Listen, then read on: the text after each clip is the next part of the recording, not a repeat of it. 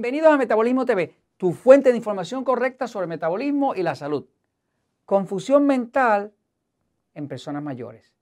Yo soy Frank Suárez, especialista en obesidad y metabolismo, y quiero hablarte de la confusión mental que empiezan a sufrir muchas de las personas mayores. Estoy hablando de personas sobre 50 años de edad.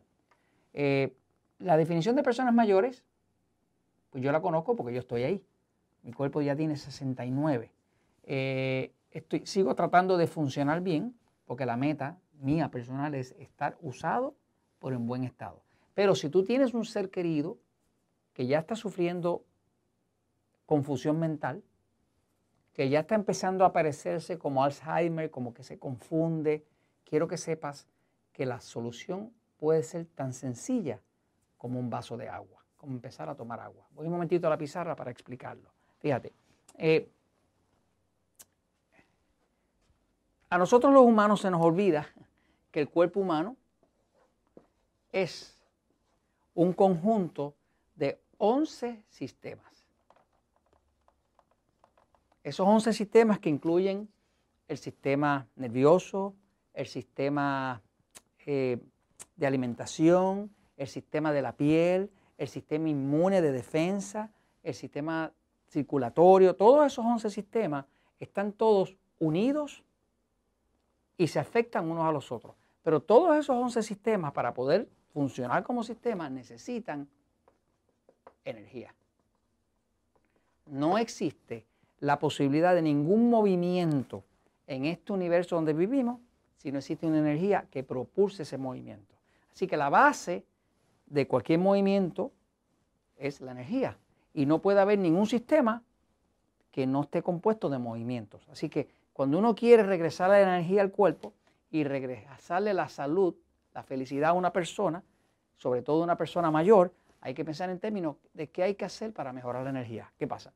Eh, las personas mayores eh, dejan de sentir sed. Ya en mi libro Poder de Metabolismo explico que cuando una persona deja de sentir sed es porque la falta de costumbre de tomar agua apaga un sensor que está aquí atrás en el cerebelo. Eso lo descubrió el doctor Badmangelit, que fue el autor de ese libro famosísimo que se llama Los gritos de su cuerpo por el agua. Eh, básicamente, cuando una persona no toma agua, deja de sentir sed. ¿Quién es la persona que no tolera el agua? Aquella persona que más deshidratada está. Contrario a lo que pensaríamos. O sea, que cuando usted deja de tomar agua y no la toma suficientes veces, el cuerpo deja de sentir la sed y apaga la sensación de sed. Así que una de las cosas que pasa cuando una persona empieza a tomar agua de forma repetida y, rutinaria es que se prende el sensor de la sed. Usted va a tener tanta sed como esté hidratado el cuerpo. Cuando el cuerpo se empieza a adaptar a la idea o a la realidad de que hay escasez de agua, pues apaga la sed, porque el cuerpo todo lo que no necesita lo apaga. Es como si usted no usa un músculo, lo pierde. Si usted no usa su sexualidad, pues se queda sin sexualidad. O sea que lo que sea que tenga su cuerpo como sistema, si usted no lo usa, lo pierde. Si no usa eh, eh, la sensación de sed, el, cuerpo es muy práctico. Todo lo que no se usa, lo apaga. Entonces, las personas mayores dejan de sentir sed. ¿Por qué? Porque empiezan, después de los 50 años de edad, cada vez a tomar menos agua, a tomar menos líquidos, pero sobre todo agua y dejan de tomar agua. Entonces, cuando no hay nadie en la casa para recordárselo, pues estas personas mayores se deshidratan. Y usted lo va viendo en su piel, que se pone bien cuarteada, bien eh, em, envejecida, pero se pone reseca. Usted le toca la piel a cualquier persona envejeciente, cualquier persona mayor, y va a ver que tiene pellejos en la planta de los pies, en los codos, y puede ver la resequedad sobre su piel. Es como un desierto. Porque si no hay nadie recordándoles que tomen agua, simplemente el cuerpo rápidamente se deshidrata. Ahora, eso empieza a traer una confusión mental. Observe que todas las células tienen dentro una parte que se llama la mitocondria, que es la que produce el ATP, que es la energía del cuerpo.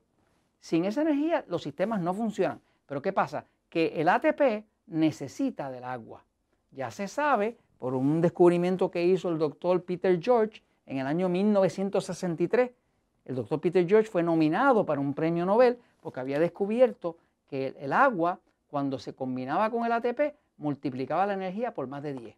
Quiere decir que no es posible tener energía sin agua, es imposible. La base de la vida es el agua. El bebé pasa nueve meses en la placenta, que es un lago de agua, este, y sin agua lo único que tenemos es un desierto y la muerte. Así que básicamente empieza una confusión mental. Cuando empieza a fallar el ATP, la energía, lo primero que empieza a fallar es la mente.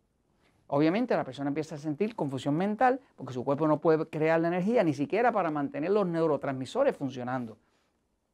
De ahí viene una condición de depresión, empieza a sentir la persona ansiedad y si eso no se maneja, usted termina con un paciente de Alzheimer.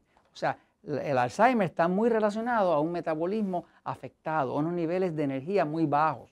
Este, cuando usted va a mejorar un Alzheimer, necesita mejorar la energía. No hay forma de tener una mente que funcione y que pueda pensar correctamente si no hay energía. Y no puede haber energía sin agua.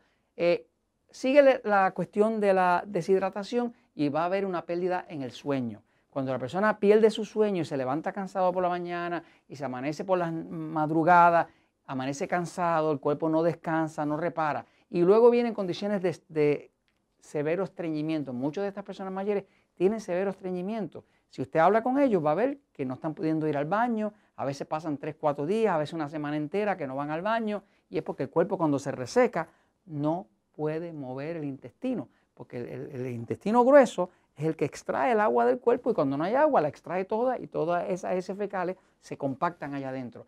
Cuando sigue la deshidratación, ahora viene la, caída de la presión arterial, en algunos casos se le cae la presión arterial y ahora el cuerpo no tiene suficiente energía ni siquiera para bombear la sangre obviamente no llega oxígeno y, más confusión mental más ver. Y en algunos casos severos es al revés, lo que le da es una hipertensión, o sea, es un esfuerzo desesperado del cuerpo de subir la presión para ver si de alguna forma le llega oxígeno a través de la sangre y la circulación.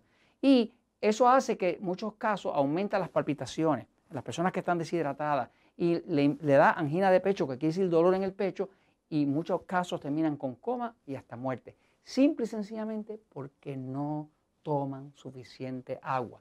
La fórmula para usar con cualquier persona es el peso en kilogramos dividido por 7 igual a vasos de agua. Vasos de agua de 250 mililitros. Si lo fuera a calcular en libras, usted diría libras de peso del cuerpo dividido por el número 16 igual a vasos de agua de 8 onzas.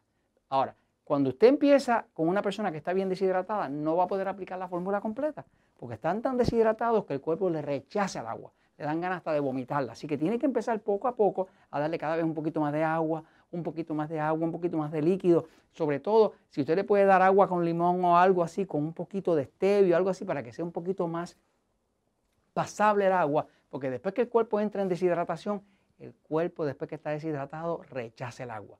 Así que si usted quiere salvar a sus seres queridos, a sus seres personas mayores de su familia, su papá, su mamá, su abuelo, su abuelita, por favor, déle agua. Imagínese que si usted le echa agua a las plantas en su casa, déselo a esos envejecientes, a esas personas mayores, para que les salve de esa confusión mental.